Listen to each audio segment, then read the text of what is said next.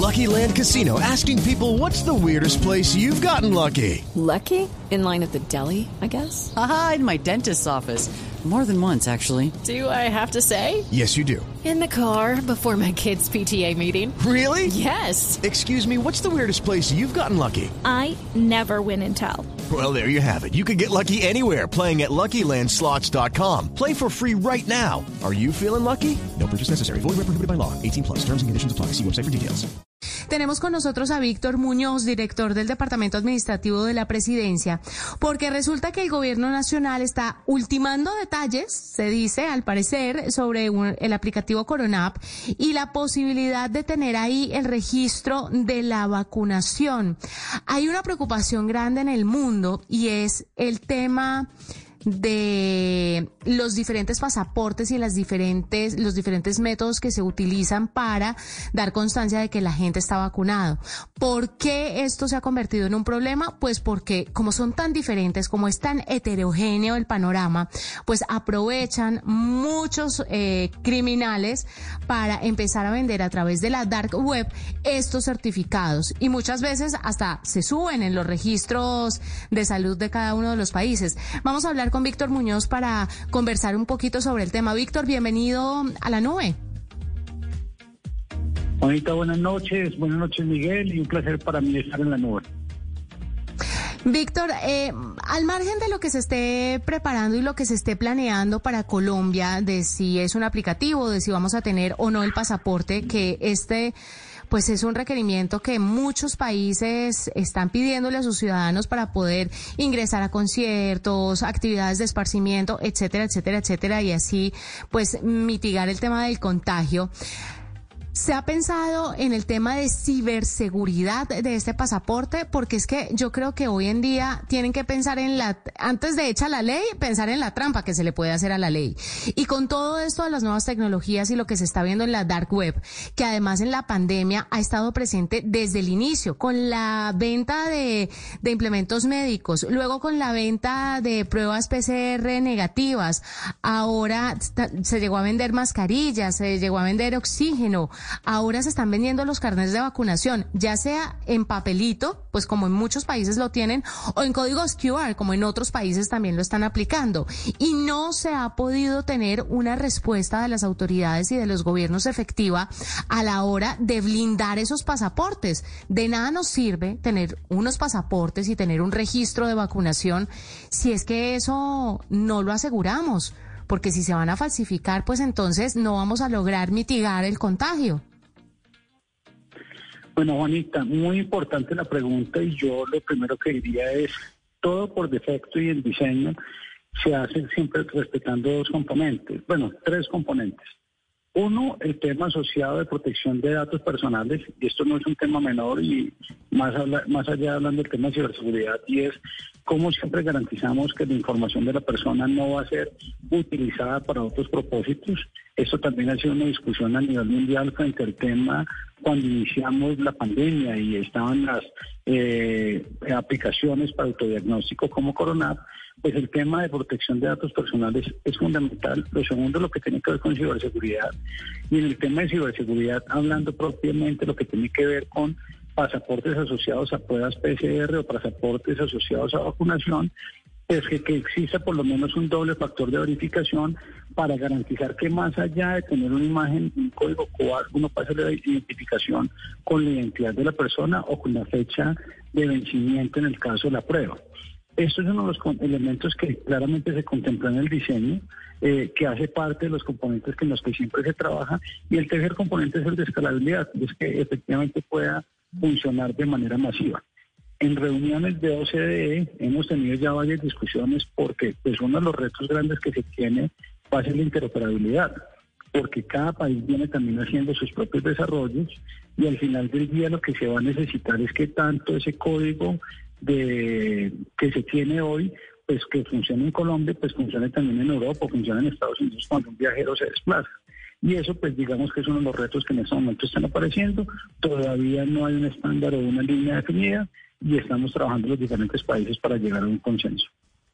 Doctor, una pregunta, doctor Muñoz, una pregunta porque es que gran, gran obviamente para luchar contra esta piratería, por llamarlo de alguna manera, de las pruebas, pues eh, la, la, tecnología va de la mano. La tecnología biométrica se ha utilizado mucho para evitar todo este tipo de fraudes. ¿No se ha pensado de pronto en utilizar algo como la huella o la retina o alguna otra, de pronto, tecnología que permita que la parte biométrica ayude a que esto no se falsifique?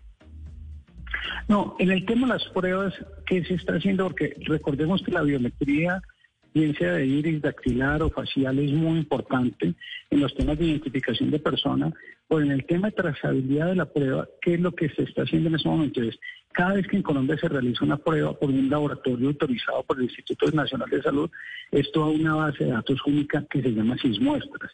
Y lo que está haciendo el Santo Coronado, lo que se va a hacer es precisamente que el único punto de consulta e interacción contra esa base de datos va a ser Coronap y de tal manera que no va a ser posible alterar la información porque implicaría entrar a muestras. Y muestras pues es una base que cuenta con los protocolos, que está eh, no tiene punto de contacto directo con los puntos de cargue, eh, que tiene pues obviamente los, los, diferentes niveles de protección para que esos datos no sean modificados, para que esos datos sean inmutables y para que cuando se hace la verificación con la identificación de la persona, pues ahí se puede hacer el cruce precisamente de, esta información.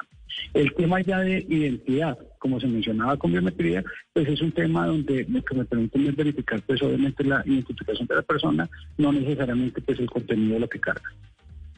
No, y la otra cosa es si la gente accede a la biometría, ¿no? Porque es que el tema de la biometría es muy delicado y ahí entonces entraría no sé, se me hace que los hackeos pueden ser mucho más graves porque usted tendría, aparte pues de la información de vacunación, información más precisa de las personas y eso no es tan buena idea.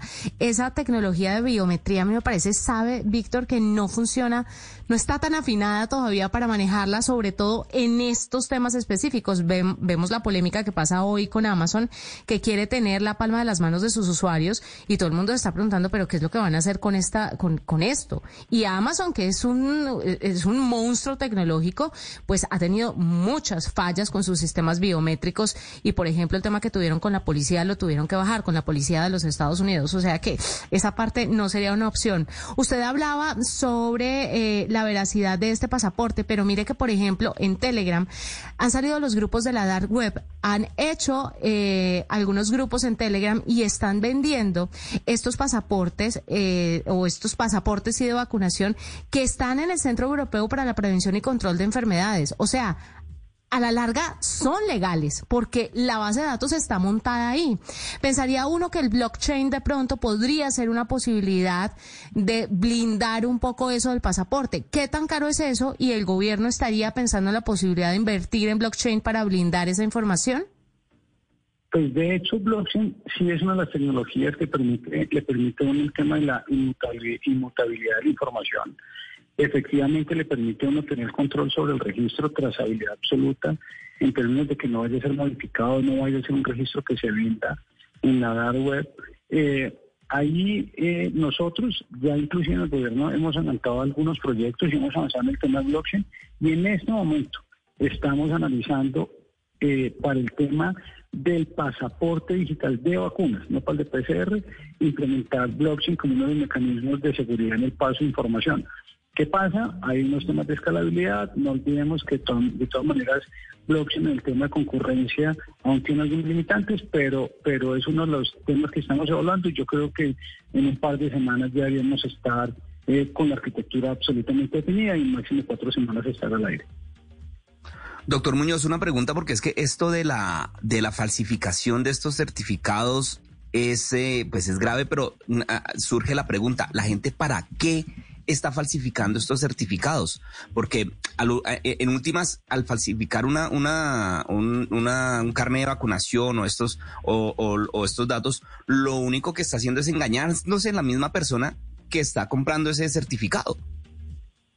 Eso, eso, eso que usted menciona es, es así, es absurdo que una persona falsifique un certificado de vacunación cuando tiene las vacunas disponibles, gratuitas, y lo más sencillo es irse a vacunar y, evitar de tener que hacer compras en dar web o, modificar un documento físico cuando pues hay algo muy sencillo que es ir a vacunarse.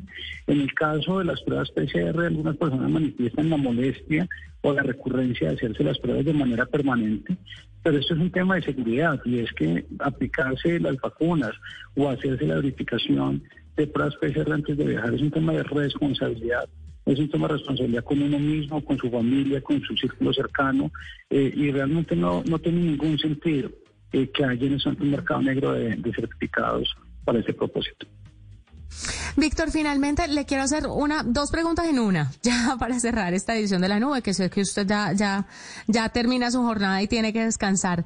Eh, ¿Por qué se demora tanto un gobierno? No estoy hablando específicamente del de Colombia porque creo que esto ha pasado con muchos gobiernos, pero ¿por qué se demoran tanto en plantearse y en estructurar un plan de un pasaporte de vacunación?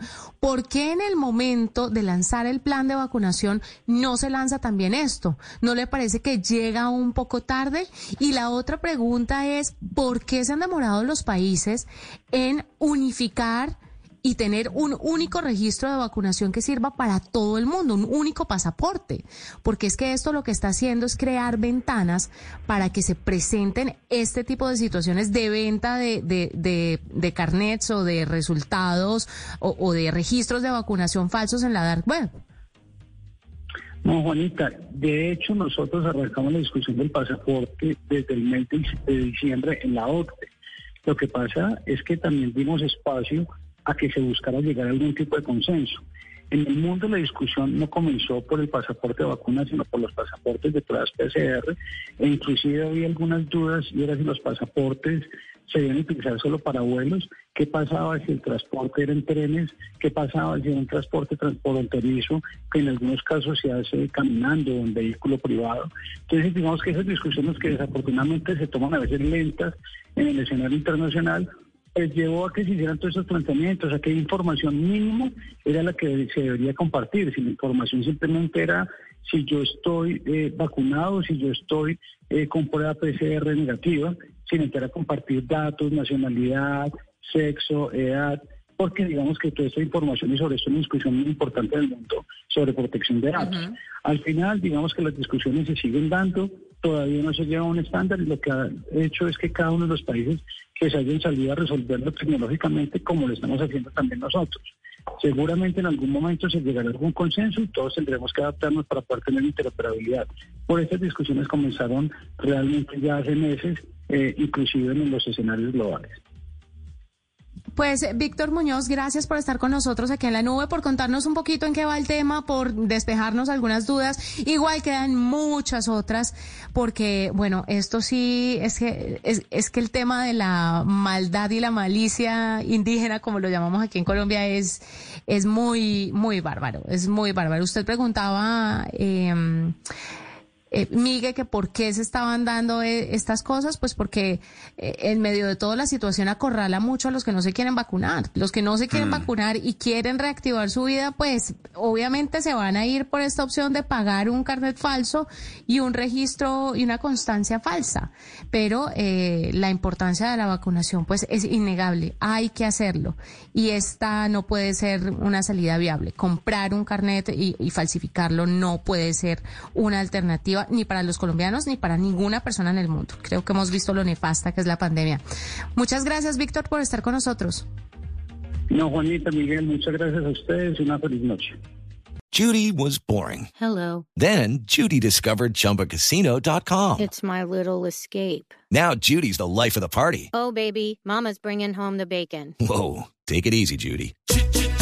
The Chumba life is for everybody. So go to ChumbaCasino.com and play over 100 casino style games. Join today and play for free for your chance to redeem some serious prizes. Ch-ch-chumba. ChumbaCasino.com. No purchase necessary. Void where prohibited by law. 18 plus terms and conditions apply. See website for details.